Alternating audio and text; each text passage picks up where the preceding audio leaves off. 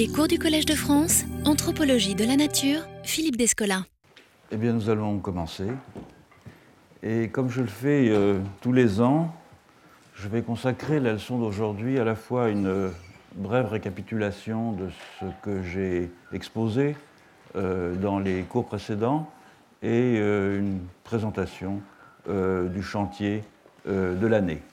En effet, le cours de cette année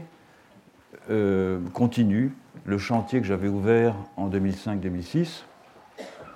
euh, et que j'ai poursuivi dans le cours de l'année précédente sur la question de la figuration. La figuration que j'envisage dans une perspective euh, à la fois anthropologique et comparative. Je rappelle, parce qu'il y a beaucoup d'auditeurs fidèles, mais il y a aussi quelques nouveaux, je rappelle donc que j'entends par figuration euh, cette activité universelle et spécifiquement humaine de production, d'aménagement, d'ornementation ou de mise en situation euh, d'un objet ou d'un ensemble d'objets, inorganiques ou euh, vivants, y compris d'ailleurs le corps de l'homme, en vue d'en faire une image fonctionnant comme un signe à la fois iconique et indiciel, les deux termes faisant référence bien sûr à la sémiologie de Peirce. Et si la ressemblance est la modalité euh, iconique que l'histoire de l'art européen nous a rendue la plus familière, elle est loin euh, d'être aussi commune ailleurs. Il arrive souvent euh, que l'icône figure un objet que personne n'a jamais vu, une divinité le plus souvent, à qui sont imputées des qualités, dont la euh, reconnaissance dans une image est tributaire de l'identification euh, de celle-ci au prototype qu'elle figure. Une image n'est donc pas la simple imitation d'un objet, car euh, cet objet peut n'avoir pas de forme qui lui soit propre et peut ne s'incorporer de façon visible que dans une image, laquelle peut alors constituer soit la forme stable de son incorporation, et le cas le plus courant c'est évidemment l'allégorie, soit être elle-même informe et ne représenter alors qu'un prototype au sens euh, d'une euh, délégation simplement, ou d'une traduction, comme on dit qu'un mandataire euh, représente un mandant. Pour qu'il y ait figuration, et non pas simplement mimésis, il faut en outre que les images, je l'ai dit, opèrent comme des signes indiciels, c'est-à-dire des signes qui soient interprétables non plus seulement en fonction euh, d'une similitude de qualité avec un prototype, mais aussi en vertu euh, de la connexion directe que ces images évoquent entre l'objet dénoté et euh, les sens ou la mémoire de la personne pour laquelle elles servent de signe. Les images deviennent alors, euh, par contiguïté, avec les désirs et avec les aspirations euh, de ceux qui les ont fabriquées, de ceux qui les ont utilisées, euh, comme dotées elles-mêmes d'une agence. C'est le terme que j'ai que j'emploie en général pour traduire l'anglais agency, auquel certains parlent d'agentivité, je préfère un terme plus simple à vrai dire. Elles sont elles-mêmes donc paraissent elles-mêmes dotées d'une agence au sens où elles, euh, elles donnent l'impression d'être pourvues d'une autonomie euh, et d'une capacité à agir dans lesquelles prend sa source évidemment la fascination qu'elles exercent sur nous. Alors Alfred Gell, dont on a traduit euh, fort heureusement en français l'année dernière le grand livre Art and Agency, sous le titre je crois L'art et ses, agents, a donné un certain retentissement à cette conception de l'image euh, comme un agent euh, intentionnel, notamment parce qu'il a eu le mérite euh, d'en explorer méthodiquement les conséquences et aussi parce qu'il a eu le mérite d'en préciser les conditions cognitives de fonctionnement. Mais l'idée en elle-même n'est pas nouvelle. On en trouve des traces nettement formulées dès les premières décennies du XXe siècle et déclinées ensuite de diverses manières, notamment par les historiens de l'art. Je pense ici à Baxandal, je pense ici à euh, David Friedberg ou à W.G.T. Mitchell. Ainsi entendu, euh, l'agence, dont on crédite euh, les images, est une notion purement relationnelle. Elle est donc dépourvue de contenu ontologique intrinsèque. Tout ce qui est en position d'agent à l'égard d'un patient, donc une image vis-à-vis d'un spectateur, exerce une agence déléguée parce qu'il euh, constitue une interface matérielle entre des intentionnalités réelles ou supposées, que celles-ci soient imputées au créateur humain de l'image, de l'objet, ou aux entités que cette image figure, ou qui sont réputées en être la source. Mais le fait que l'image, en tant que signe indiciel, se dérobe à toute caractérisation ontologique, à toute définition d'une essence, pourrait-on dire. Autrement dit, le fait que l'image ne puisse pas être distinguée d'autres sortes d'artefacts par des propriétés symboliques qui lui appartiendraient en propre, ne signifie pas pour autant qu'elle euh, ne puisse pas rendre visible euh, des propriétés ontologiques plus générales. Et l'hypothèse qui sert donc de fil directeur au cours, et que j'ai commencé à explorer dans les années précédentes, est précisément que certaines images, pas toutes, mais certaines, révèlent à la fois dans leur contenu et dans une moindre mesure dans leur euh, organisation formelle des systèmes de qualité prêtés aux objets du monde ou décelés dans les objets du monde, autrement dit, des ontologies. Et c'est par ce mécanisme de dévoilement et d'incorporation de l'armature invisible du réel que, me semble-t-il, se caractérise au premier chef la figuration. Alors les images qui relèvent de la euh, figuration ontologique, et encore une fois, toutes ne sont pas dans ce cas, j'en ai passé en revue quelques-unes au cours de cours précédents qui ne relèvent pas du tout d'une figuration ontologique, notamment les pictographies, les caricatures, euh, les blasons, etc. Les images qui relèvent de la figuration ontologique ont ceci de particulier que l'on parvient en général à repérer en elles un jeu assez subtil euh, sur les rapports entre ce que j'ai appelé la physicalité et l'intériorité des objets représentés, rapports qui se déclinent euh, en un nombre restreint, limité, de formules correspondant à autant de façons de euh, percevoir des continuités et des discontinuités, des contrastes et des ressemblances entre les existants. J'ai en effet montré dans des travaux antérieurs que les diverses manières d'organiser l'expérience individuelle et collective euh, du monde, euh, ces diverses manières peuvent être ramenées à un nombre réduit de ce que j'ai appelé des modes d'identification qui correspondent aux différentes manières de distribuer des qualités aux existants, c'est-à-dire de les doter ou non de certaines aptitudes ou de certaines dispositions, les rendant capables de tel ou tel euh, type euh, d'action. Cette, cette,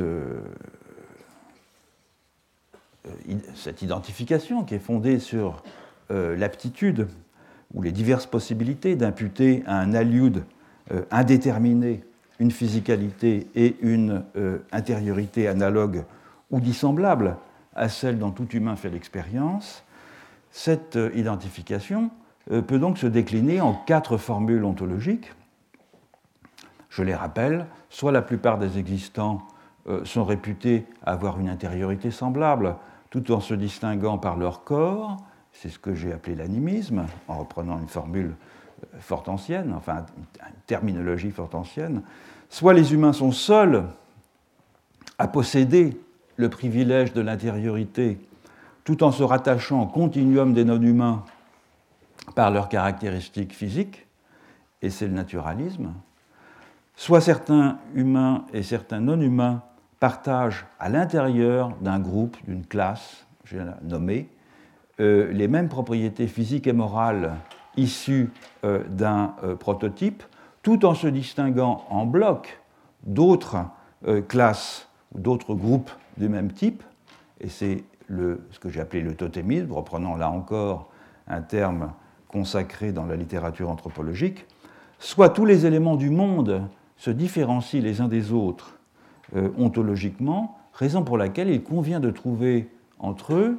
des euh, connexions, des correspondances stables, et c'est ce que j'ai appelé l'analogisme du fait que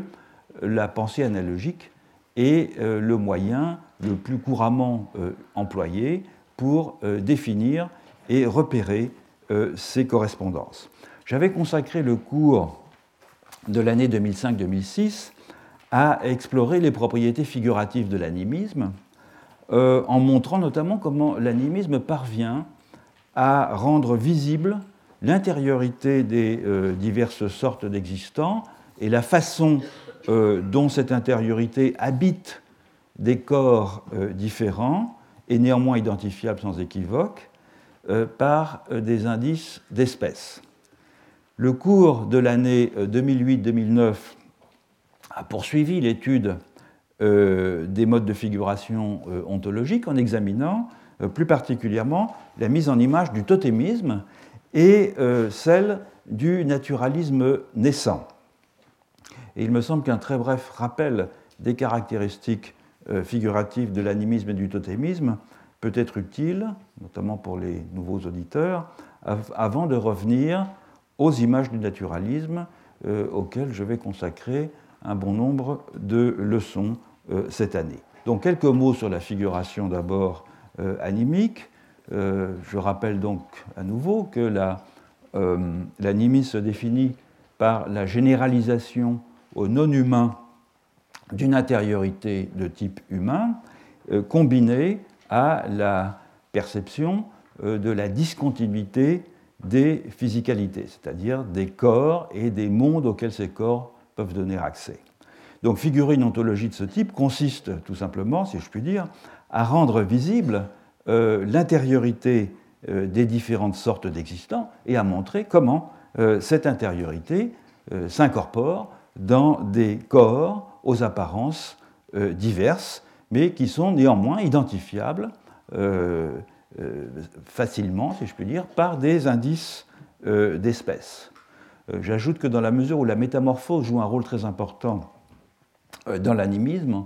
on doit aussi s'attendre à ce que la métamorphose reçoive une expression figurative sous la forme eh d'une commutation, d'un basculement de perspective ou de point de vue qui permet de voir tantôt un existant euh, sous un certain angle, c'est-à-dire sous l'aspect de son intériorité, tantôt sous un autre angle, c'est-à-dire essentiellement sous l'aspect de, sa corporalité d'espèce. Alors il y a un, dispositif qui montre ça fort bien, ce qui est le masque à transformation de la côte nord-ouest du euh, Pacifique,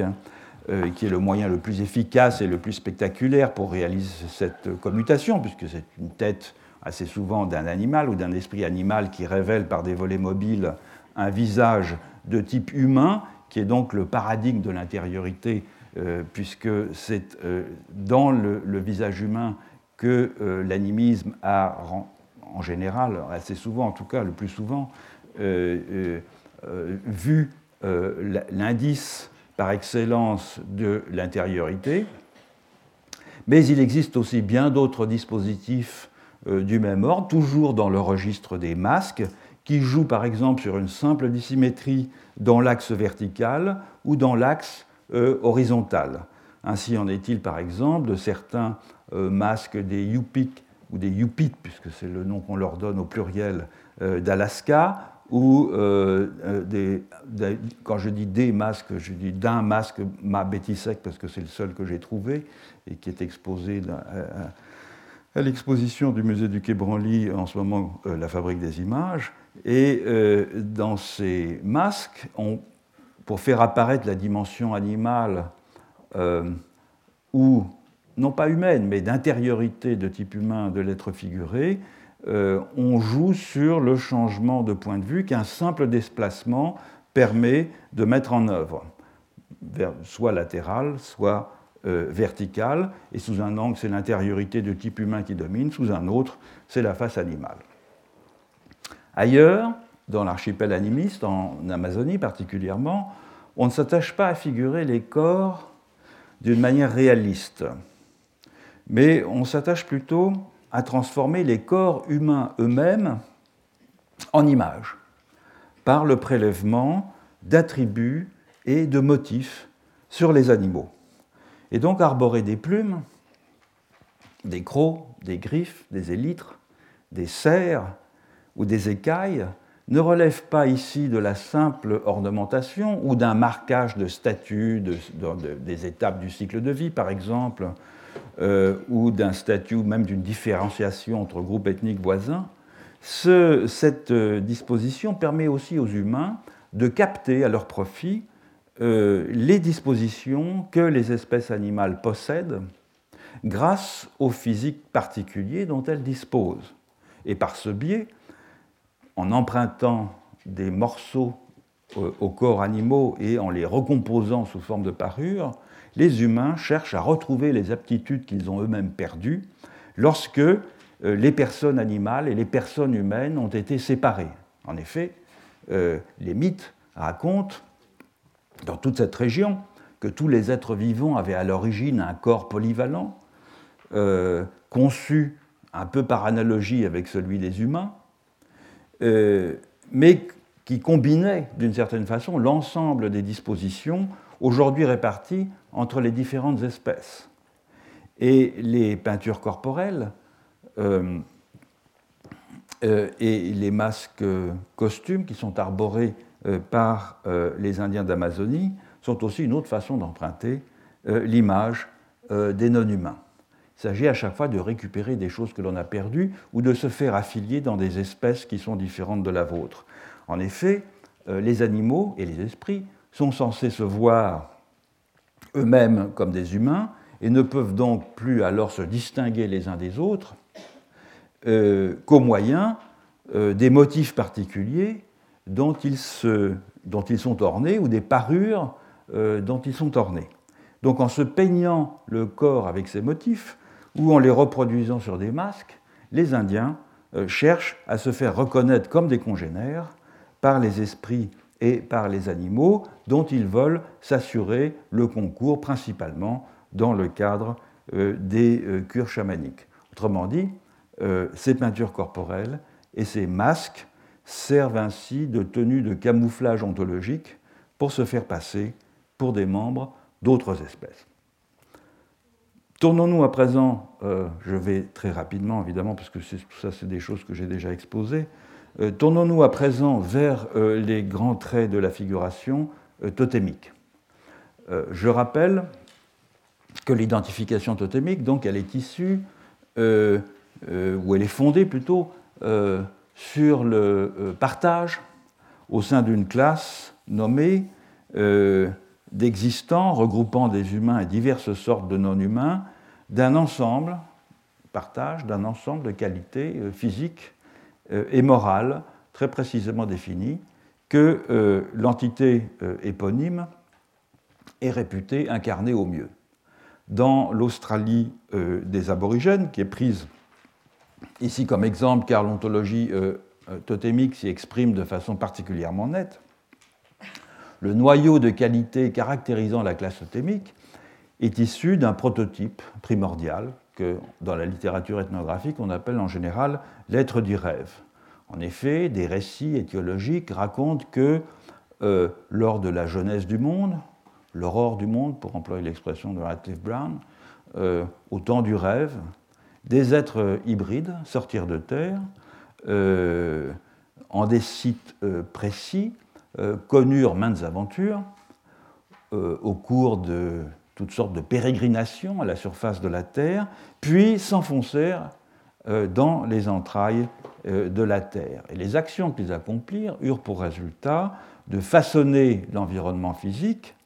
soit parce qu'ils se métamorphosèrent en un élément du relief, soit parce qu'une trace de leur présence demeura dans le paysage, de sorte que les traits caractéristiques du milieu portent jusqu'à présent le témoignage de ces péripéties. Et avant de disparaître, ces êtres prodigieux laissèrent aussi des dépôts de semences d'individuation que dans la littérature ethnographique on appelle des âmes enfants. Euh, et ces semences d'individuation, elles s'incorporent depuis lors euh, dans les humains et dans les non-humains qui composent la classe totémique euh, et qui, issus d'un être du rêve, et qui portent son nom. De ce fait, les qualités héritées du prototype s'actualisent à chaque génération euh, dans des humains, dans des animaux, dans des plantes, lesquels constituent, en dépit de leurs euh, apparences dissemblables, autant de manifestations identiques euh, du groupe de qualités fondamentales au moyen duquel s'affirme leur identité commune. Donc figurer une telle ontologie implique de donner à voir que les membres humains et non humains euh, d'une classe totémique partagent une même identité, essentielle, pourrait-on dire, et matérielle, pour reprendre euh, des concepts qui appartiennent à notre tradition philosophique,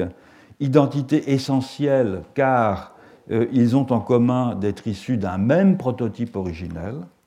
c'est-à-dire d'un même stock de principes d'individuation, de semences d'individuation localisées dans un site,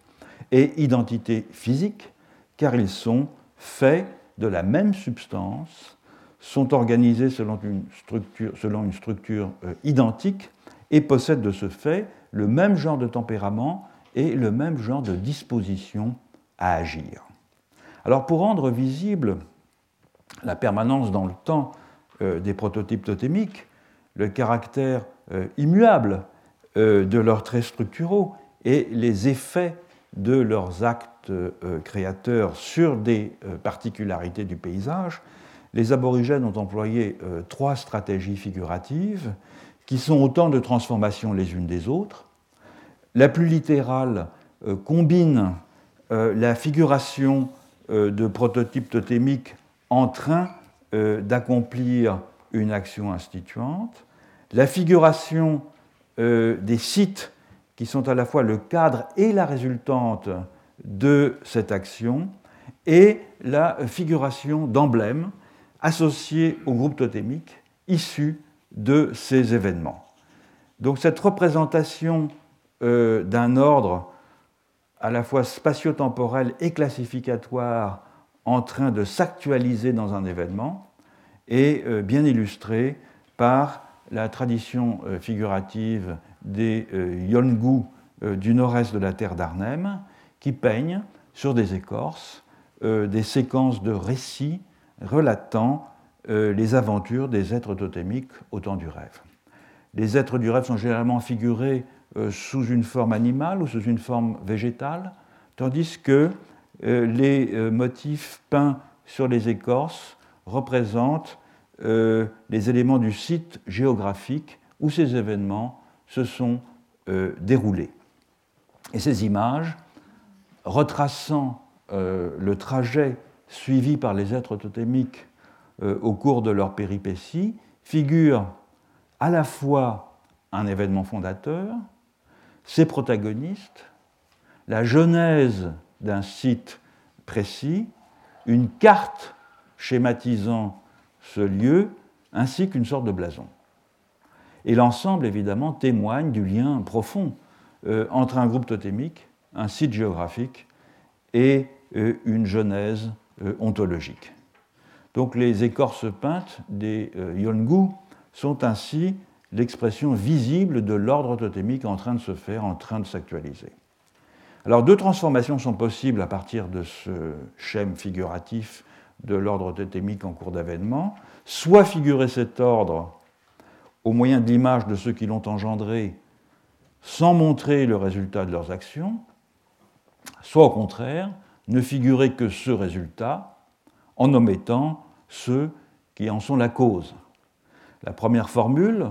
correspond euh, aux peintures dites en rayon X des euh, peuples de la partie euh, nord-occidentale de la terre d'Arnhem, notamment les kunwishku, lesquels ne représentent pas toutes les circonstances de l'événement donnant naissance à l'ordre totémique, mais figurent seulement l'être du rêve à la source de cet ordre, en supprimant tout contexte et toute action. Donc l'être totémique est représenté sur un fond uni, euh, il est parfaitement immobile, tandis que son squelette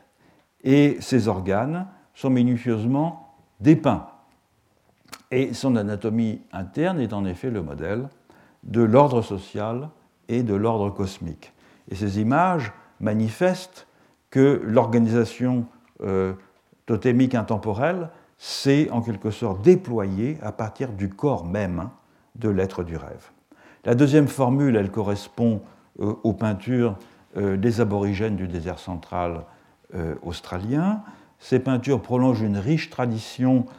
qui s'exprimait autrefois sur des supports plus éphémères, tels que les dessins sur le sable, les peintures sur le corps et aussi les dessins sur les objets rituels comme les churingas.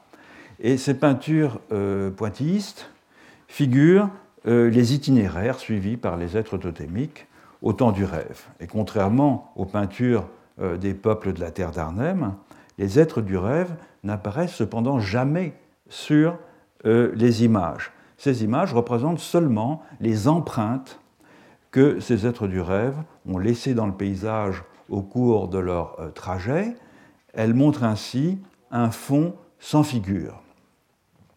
par opposition aux images de la terre d'Arnhem qui montrent une figure sans fond. Et à travers ces peintures, les peuples euh, du désert central rendent visible l'organisation totémique intemporelle telle qu'elle s'est manifestée dans un lieu, dans un site précis.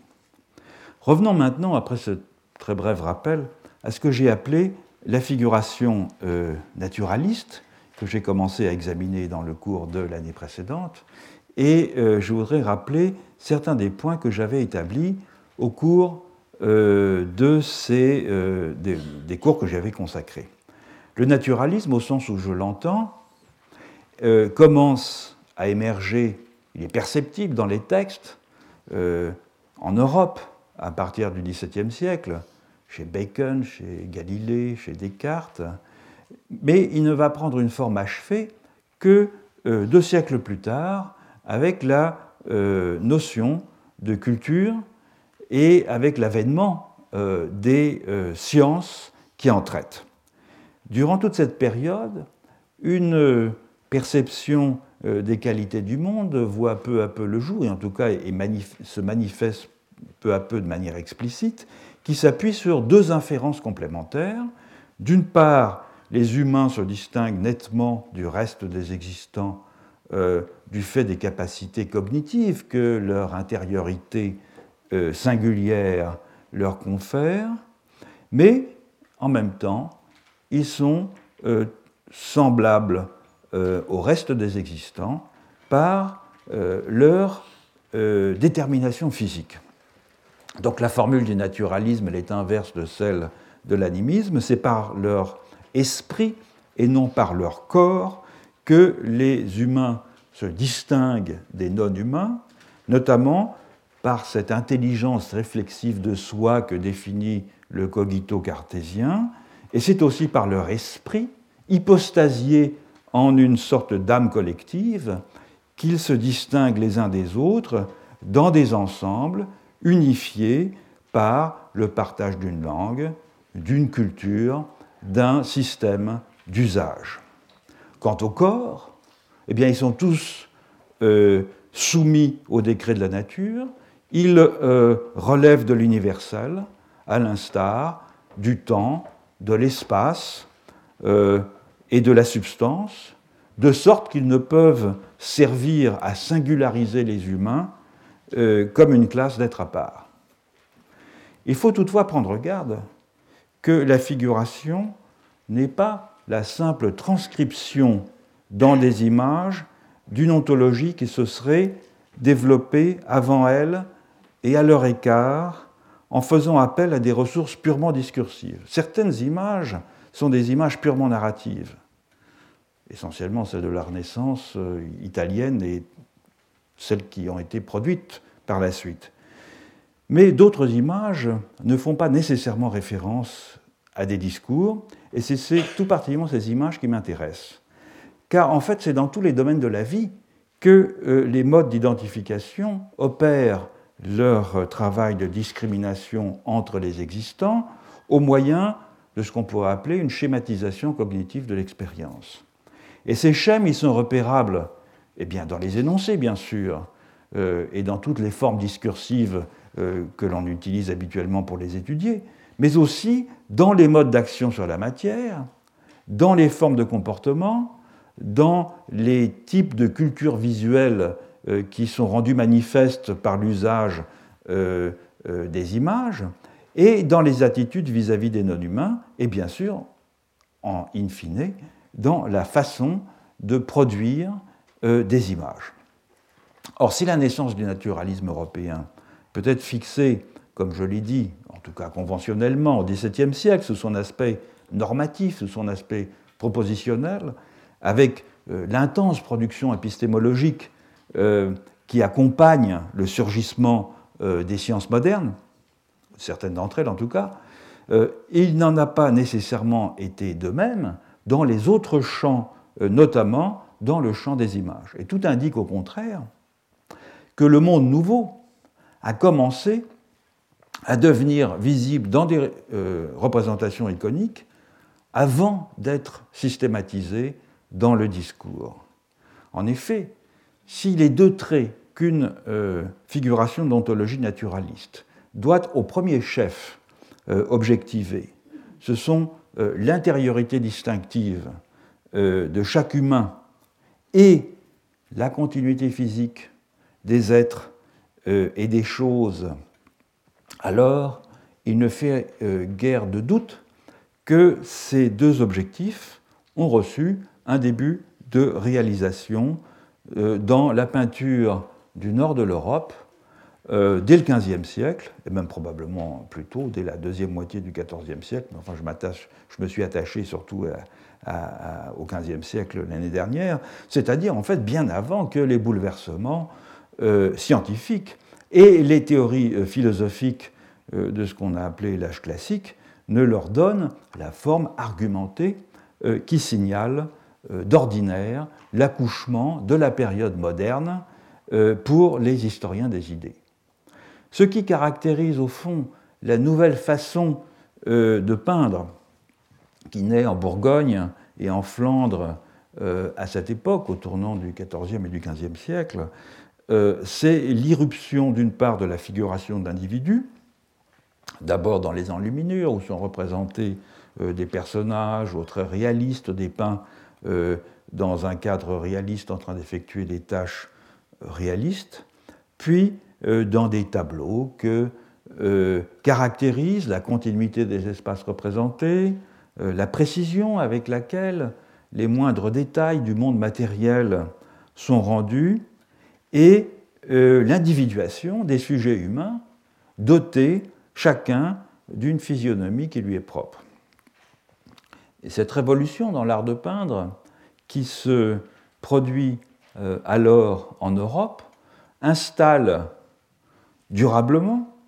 dans cette région du monde en tout cas, une façon de figurer euh, qui met l'accent sur l'identité individuelle de l'icône, du prototype, de l'artiste et du destinataire, pour prendre les quatre catégories qu'Alfred Gell avait distinguées dans son analyse du réseau euh, de l'art. Une manière de figurer qui se traduit aussi par une virtuosité croissante dans deux genres au fond inédits, la peinture de l'âme, c'est-à-dire la représentation de l'intériorité comme indice de la singularité des personnes, et des personnes humaines, bien sûr, il faut toujours préciser lorsqu'on a l'animisme en toile de fond, et euh, l'imitation de la nature, c'est-à-dire la représentation des contiguïtés matérielles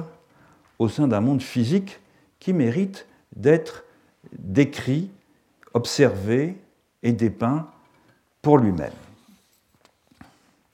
Alors la singularité des individus et des situations, elles se donnent à voir par exemple dans les enluminures du XVe siècle, par la façon dont des personnages réels sont portraiturés,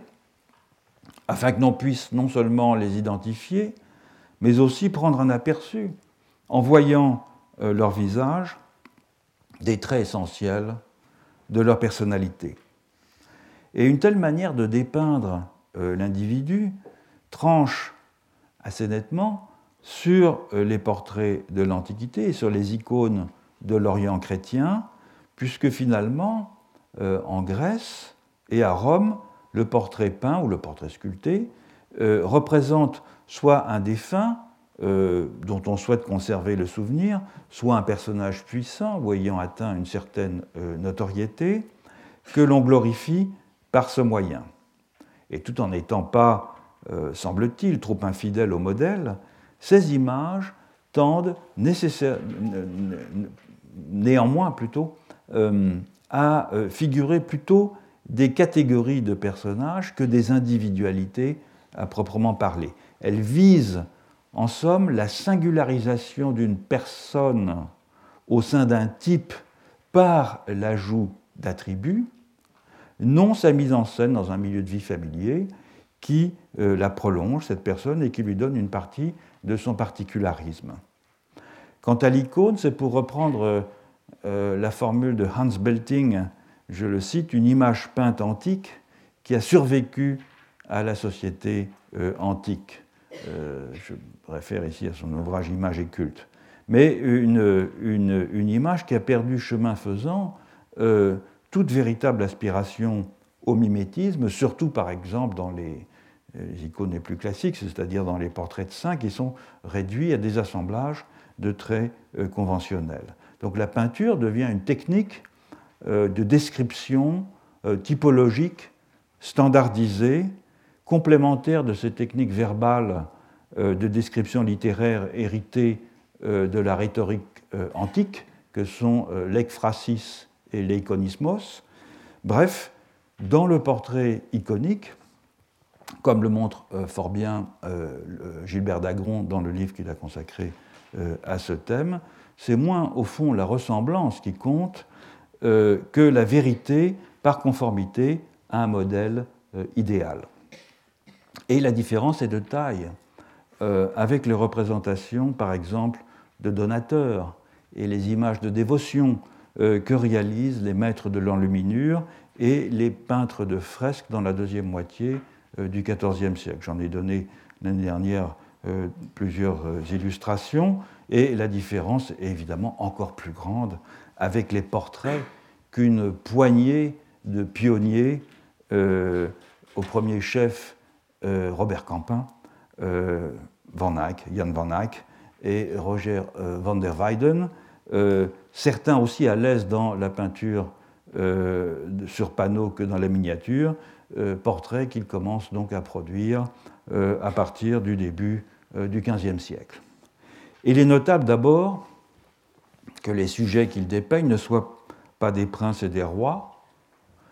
ou en tout cas plus exclusivement des, princes et des rois, mais des bourgeois et des hobereaux, qui sont représentés finalement en témoignage de la euh, position qu'ils ont acquise par leur mérite et en reconnaissance de leur dignité, et non comme des symboles d'un ordre transcendant dont ils euh, célébreraient euh, la gloire par leur dévotion. le réalisme des portraits est en outre frappant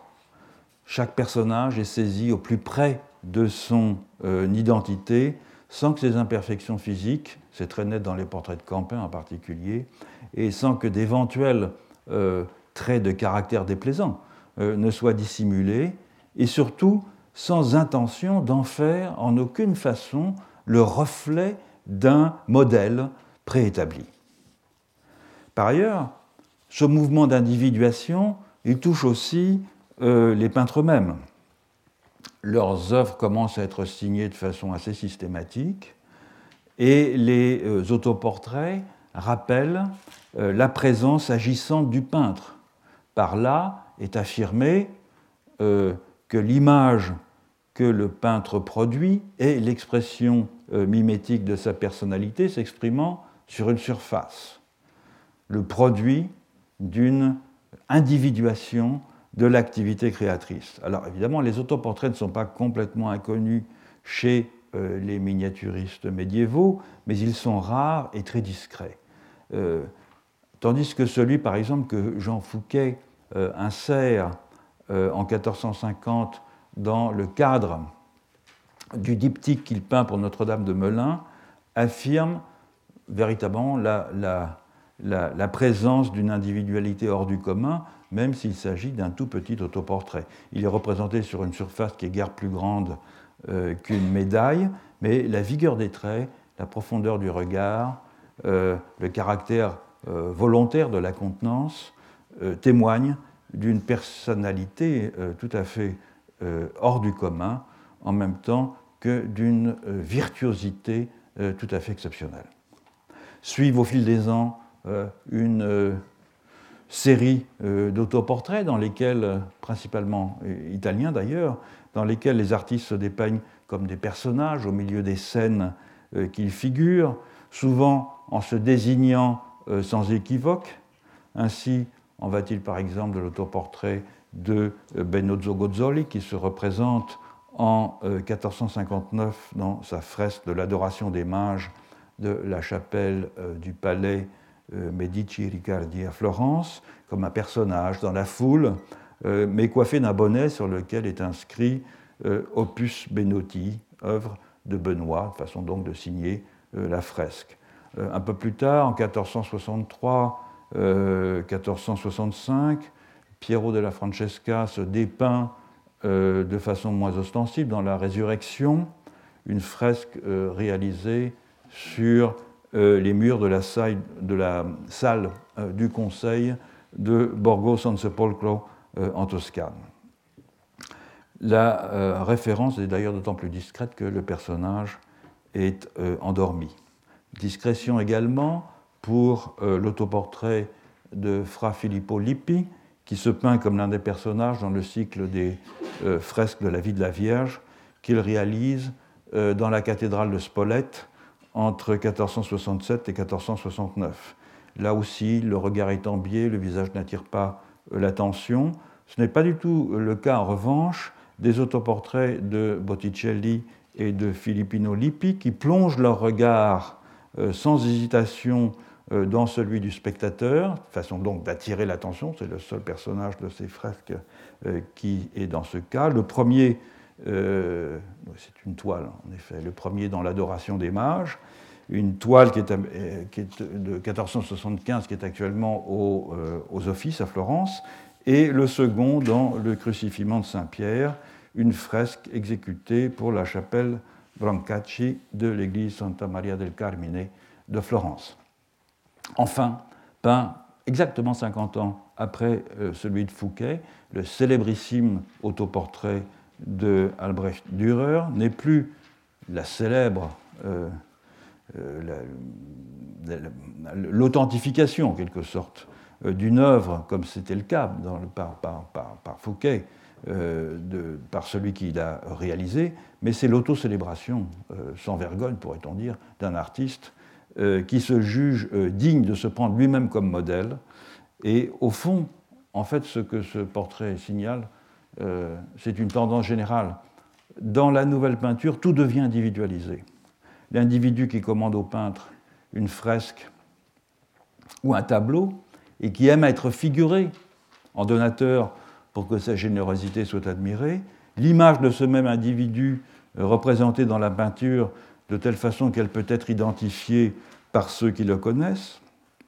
et le peintre enfin, qui laisse une trace de sa personne non seulement dans une manière de faire reconnaissable, mais aussi de plus en plus dans une signature ou dans un autoportrait. Des individus figurent des individus pour des individus. Imitation de la nature, deuxième caractéristique donc, de, cette, nouvelle façon de peindre. Euh, en effet, les premières manifestations euh, de l'ontologie naturaliste euh, au XVe siècle ne se donnent pas seulement à voir dans la manière euh, inédite dont la singularité humaine est figurée, mais aussi dans une façon tout à fait nouvelle de représenter euh, des contiguïtés matérielles au sein d'un monde physique qui gagne son indépendance. De même que le portrait euh, s'affirme comme un genre original, euh, rompant avec les conventions euh, du portrait prototypique hérité de l'Antiquité, de même, l'autonomisation et la sécularisation de l'espace conduisent-elles à la naissance d'un autre genre, le paysage, qui va s'affirmer comme l'autre dimension essentielle de la figuration naturaliste. Là encore, c'est une invention de l'Europe du Nord. À tout le moins, c'est là que le genre s'est systématisé, euh, en dépit des prouesses dans la peinture réaliste euh, des plantes et des animaux, pour lesquels les ateliers lombards dans l'Uminur étaient euh, célèbres déjà au Trecento. Mais les peintres italiens n'ont pas su tirer parti de ces acquis. Dans le Nord, en revanche, et pour citer Otto Pecht, je le cite, la découverte de la nature ne pouvait qu'aboutir à la découverte de la peinture de paysage. En effet, euh, l'invention du paysage occidental supposait que les éléments naturels soient soustraits aux fins d'édification euh, de la scène religieuse, qu'ils s'éloignent de l'espace sacré afin de mener une existence à part. Et c'est la fonction euh, décisive que la perspective a rendue possible. Divorcer euh, des icônes du premier plan, les arbres, les plantes, les animaux, les édifices, euh, se constituent alors en une totalité homogène, parfois au détriment d'une liaison vraisemblable avec la scène sacrée. Et on en a vu quelques exemples l'année dernière, notamment dans des peintures de Campin. Et cette autonomisation de l'arrière-plan s'amorce en fait assez tôt, notamment chez les miniaturistes français euh, du dernier tiers du XIVe siècle, notamment dans l'atelier de Jacquemart de Hédin. L'espace commence à s'approfondir, euh, les plans se multiplient, les éléments les plus éloignés euh, perdent la netteté de leurs détails. Bref, la figuration du monde phénoménal commence à s'organiser autour de la manière selon laquelle il est perçu par un sujet extérieur euh, à l'image, un sujet dont la position souveraine est parfois soulignée par l'élimination d'ailleurs de tout humain euh, du paysage. Ce mouvement se poursuit. Les frères de l'un, je, fais une très rapide euh, synthèse de ce que j'avais euh, avancé euh, l'année dernière. Le mouvement s'amplifie. Les frères, de les frères Limbourg, le maître de Boussicot, achèvent cette laïcisation. Et le dernier stade, sans doute, de l'autonomisation est atteint avec ce qu'on a appelé le dispositif de la fenêtre flamande, c'est-à-dire c'est cette échappée vers l'arrière-pays qui isole le paysage à l'intérieur d'un cadre bien délimité et qui le convertit en un tableau dans un tableau, pour finir sous la forme d'une galerie ouverte, euh, par occuper presque tout l'arrière-plan euh, et s'intégrer sans solution de continuité à la scène de l'histoire sainte, tout en conservant son indépendance thématique. Il ne reste plus dès lors qu'à dilater la fenêtre à la dimension du tableau afin d'obtenir le paysage moderne, ainsi que le feront des peintres comme Gerdgen, Todd St. Et euh, Patinir à la fin euh, du XVe siècle et au début du XVIe siècle. C'est donc un paradoxe qu'un genre euh, mineur, comme le paysage, qui relevait dans l'Antiquité romaine de l'ornementation et de la décoration d'intérieur, on a le sentiment, euh, à lire les textes, qu'il s'agit quasiment de ces fresques qu'on trouve dans les pizzerias euh, à, l'heure actuelle. Euh, peu considérées à ses débuts par les peintres de la Renaissance italienne et connue en Europe du Nord, une mutation telle que ce, genre puisse être à bon droit vu comme le symptôme d'une nouvelle façon d'appréhender les qualités du monde. Outre la perspective, euh, euh, ou la maîtrise en tout cas de la perspective linéaire, l'invention de la vision panoramique, qui est sans doute aussi pour beaucoup, euh, par contraste avec le cube bien délimité et bien construit à la manière d'une scène de théâtre dont les peintres italiens trouve l'inspiration chez Vitruve. Le paysage panoramique, c'est une spécialité du Nord. J'y reviendrai un peu longuement dans, la prochaine leçon. par exemple, cet extraordinaire tableau que j'avais présenté lors de l'année dernière, qui est la pêche miraculeuse de 1444, dans lequel Conrad Witz dépeint une vue du lac Léman et des sommets qui l'entourent. C'est le premier paysage réel euh, associé à un sujet religieux dans la peinture euh, occidentale. La figuration d'un morceau de pays, saisi depuis un point de vue particulier, tend alors vers une sorte de description exhaustive du monde,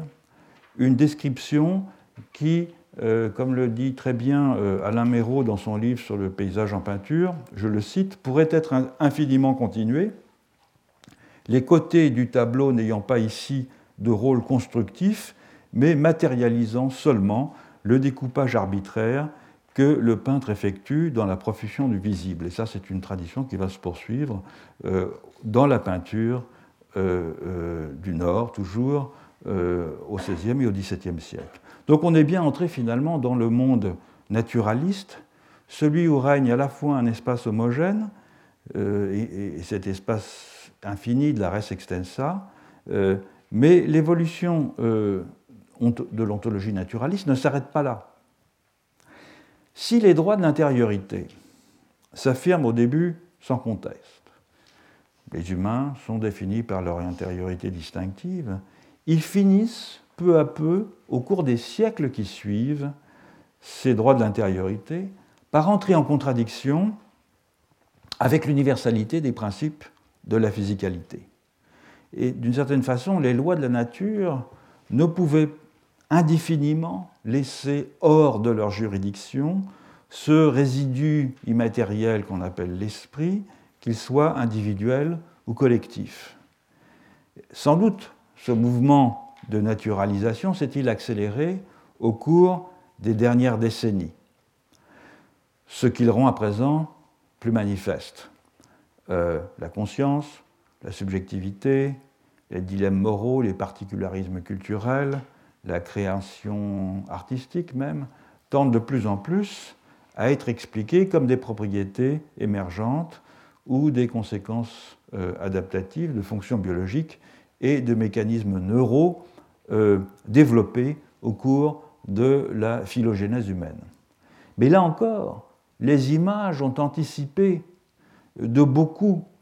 euh, l'expression discursive de cette réduction du moral au physique. Elles l'ont fait à travers un processus que l'on pourrait qualifier d'une immanentisation progressive au cours de laquelle les humains euh, ou les occupants du monde sont peu à peu devenus ce qu'ils sont en référence exclusive à eux-mêmes et non plus comme des signes d'autre chose. Et c'est cette mutation progressive de la figuration naturaliste qui fera l'objet euh, de la première partie euh, du cours cette année, la seconde partie étant euh, consacrée aux modalités de la figuration dans ce que j'ai appelé l'ontologie analogiste. Mais je voudrais terminer la leçon d'aujourd'hui en explicitant le parti que j'ai adopté d'envisager le naturalisme sous l'angle un peu singulier par lequel je l'aborde. Il convient d'abord de rappeler, s'il en était besoin, que ma démarche est anthropologique et non historique. Autrement dit, je me situe du point de vue d'une théorie généralisée des conditions de production et d'usage des images, non du point de vue d'une histoire interne de l'art occidental, avec ses périodisations, avec ses écoles nationales, avec ses mouvements artistiques, artistique, pardon, toute chose que euh, les historiens euh, de l'art étudient avec une précision et une érudition que je ne pourrai jamais égaler puisque je ne suis qu'un anthropologue. Si j'ai choisi de définir le naturalisme en le singularisant par deux caractéristiques, l'intériorité distinctive des humains d'une part et euh, l'universalité des principes qui régissent leur dimension physique d'autre part, c'est parce que ce sont ces deux traits contrastifs qui m'ont paru les plus pertinents pour comprendre la spécificité de cette ontologie au regard des autres. Ce faisant, je suis évidemment conduit à réduire à des paramètres d'une relative simplicité la très riche tradition de l'art occidental, la foisonnante diversité dont il a témoigné euh, pendant cinq siècles, les, euh, euh, les emprunts, les échos, les citations entre artistes qui font toute sa saveur et toute sa complexité, et enfin, je passe aussi sous silence, toute la symbolique qui permet de déchiffrer le sens des œuvres et dont les racines puissent d'ailleurs dans un terreau euh, bien avant la naissance du euh, naturalisme. C'est pourquoi, du reste, l'on continue à trouver euh, des motifs qui relèvent de l'analogisme le plus typique dans des œuvres pourtant composées alors que le naturalisme a déjà imposé ses conventions. je pense euh, par exemple à Archimboldo et aux peintres maniéristes, ou plus généralement euh, aux peintures d'allégorie. Donc la simplification à laquelle je me livre est un risque assumé,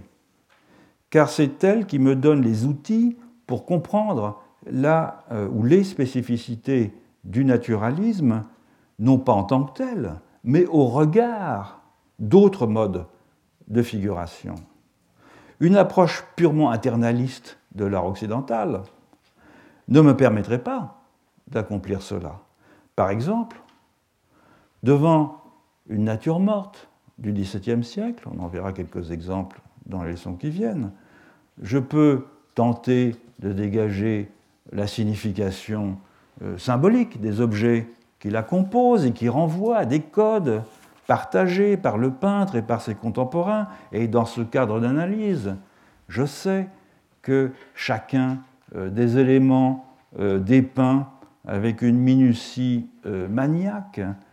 chacun des animaux disposés sur la toile fait référence à l'histoire sacrée, à une qualité, à un défaut, à un précepte moral. la pomme fait référence au péché originel, le pain et le raisin à l'Eucharistie, la noix à Jésus, la pêche au mariage et à la fertilité, la fraise au paradis, la cerise à la passion du Christ, la libellule au diable, le papillon à la résurrection, le perroquet à l'éloquence, etc. etc., etc. C'est des tableaux d'emblèmes que l'on connaît bien. Selon la conjonction des éléments, je euh, peux déchiffrer le sens moral, que l'artiste a voulu donner à son œuvre, voir l'ironie qu'il met en conjoignant des symboles euh, opposés. Mais cette interprétation, tout entière appuyée sur un savoir local hautement spécialisé, ne me sera pas d'un grand secours si je tente de comprendre en quoi ce genre d'image est tout à fait singulier. Pourquoi l'on ne trouve pas des natures mortes euh, au Mexique, en Mélanésie ou dans d'autres régions du monde, mais seulement en Europe à une certaine époque. Pourquoi les peintres y ont investi une telle obsession de la véracité mimétique? Pourquoi y figure-t-on un perroquet tout entier, admirablement dépeint et de façon tout à fait réaliste, au lieu de se contenter de l'évoquer par quelques plumes dans un diadème, comme on le fait par exemple en Amazonie. Tout cela, la connaissance de la symbolique attachée à ces œuvres, ne me permettra pas euh, de répondre euh, à la question. Bref, l'iconologie traditionnelle ne me permettra pas de mettre en évidence en quoi cette nature morte, dans toute la richesse de son symbolisme euh, historiquement contingent, peut présenter un contraste pertinent avec par exemple un masque animal yupik, ou avec euh, l'image très stylisée d'un cerf qu'un Indien Huichol aura figuré dans une calebasse au moyen de perles de verre. Oh, c'est là la question qui m'intéresse. Au premier chef, Et c'est précisément la question à laquelle une histoire interne de l'art occidental est incapable de répondre, de même d'ailleurs qu'une ethnologie de l'art Huichol, uniquement centrée sur les significations rituelles et les significations symboliques euh, ou mythiques des artefacts, serait incapable de dire en quoi telle image dépeinte dans une calebasse ou sur une rosace votive peut offrir un contraste pertinent avec un mât héraldique de la côte nord-ouest ou avec une statue de divinité polynésienne. Il est possible aussi que l'on considère comme simplificateur ce que j'ai retenu comme étant le fil conducteur du naturalisme, à savoir cette sorte de dynamique historique tout à fait sui generis qui voit l'effacement progressif au cours des siècles de l'intériorité distinctive des humains et la réduction de celle-ci à des paramètres purement physique. Ce mouvement, je l'ai dit, il est repérable sans conteste en philosophie et dans les sciences de l'esprit. D'abord, il y a quelque temps déjà, dans les prémices qu'offrent des précurseurs matérialistes comme euh, la Métrie ou Condillac, et puis, euh, plus tardivement, plus récemment, pourrait-on dire, et de façon tout à fait nette dans le dernier tiers du XXe siècle, avec le développement de la thèse, par exemple, dite physicaliste, euh, par des philosophes comme Davidson ou comme Dennett, ou par des chercheurs en neurosciences cognitives comme Changeux, comme Damasio, etc. Pourtant, on verra que cette dynamique historique, elle est perceptible dans les images bien avant de recevoir une forme discursive et réflexive, puisqu'on en trouve des traces au fond dès le XVIIe siècle dans la peinture hollandaise, un mouvement au fond d'anticipation de même nature que celui qui a permis de rendre visible l'ontologie naturaliste dans les images bien avant qu'elle n'émerge dans les textes. Or, traiter l'évolution de certaines images produites en Occident euh, du XVe au XXe siècle sous l'angle d'une histoire de l'objectivation, ainsi que j'ai entrepris de le faire, et d'une histoire dans laquelle les images acquièrent une certaine autonomie par rapport au discours que l'on tient sur elles et par rapport aux significations qu'on leur prête, cela va évidemment à l'encontre des habitudes d'une histoire interne de l'art occidental, en général euh, préoccupée par l'étude des continuités et des ruptures propres aux seules productions relevant des beaux-arts et pendant longtemps, en tout cas, c'est un peu moins le cas maintenant, relativement indifférente aux images non artistiques, qu'elles soient scientifiques, euh, documentaires ou même promotionnelles, images qui m'intéressent moi, au premier chef. Mais cette rupture avec une histoire interne, elle est nécessaire si l'on veut pouvoir aborder les images dans une euh, perspective euh, comparative la plus large possible, sans présumer que le discours savant tenu euh, en Occident sur l'art soit le seul possible à leur propos, et sans non plus d'ailleurs s'interdire de recourir à ces historiens de l'art, je le fais abondamment, qui ont su euh, approcher euh, leur objet dans une perspective plus ample que celle d'une histoire interne des styles et des écoles, et en mettant euh, l'accent plutôt sur la mise en évidence de la culture visuelle propre à une époque et propre à une civilisation.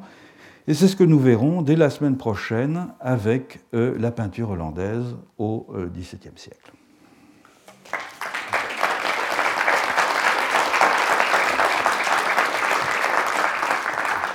Retrouvez tous les contenus du Collège de France sur www.colège-2-france.fr.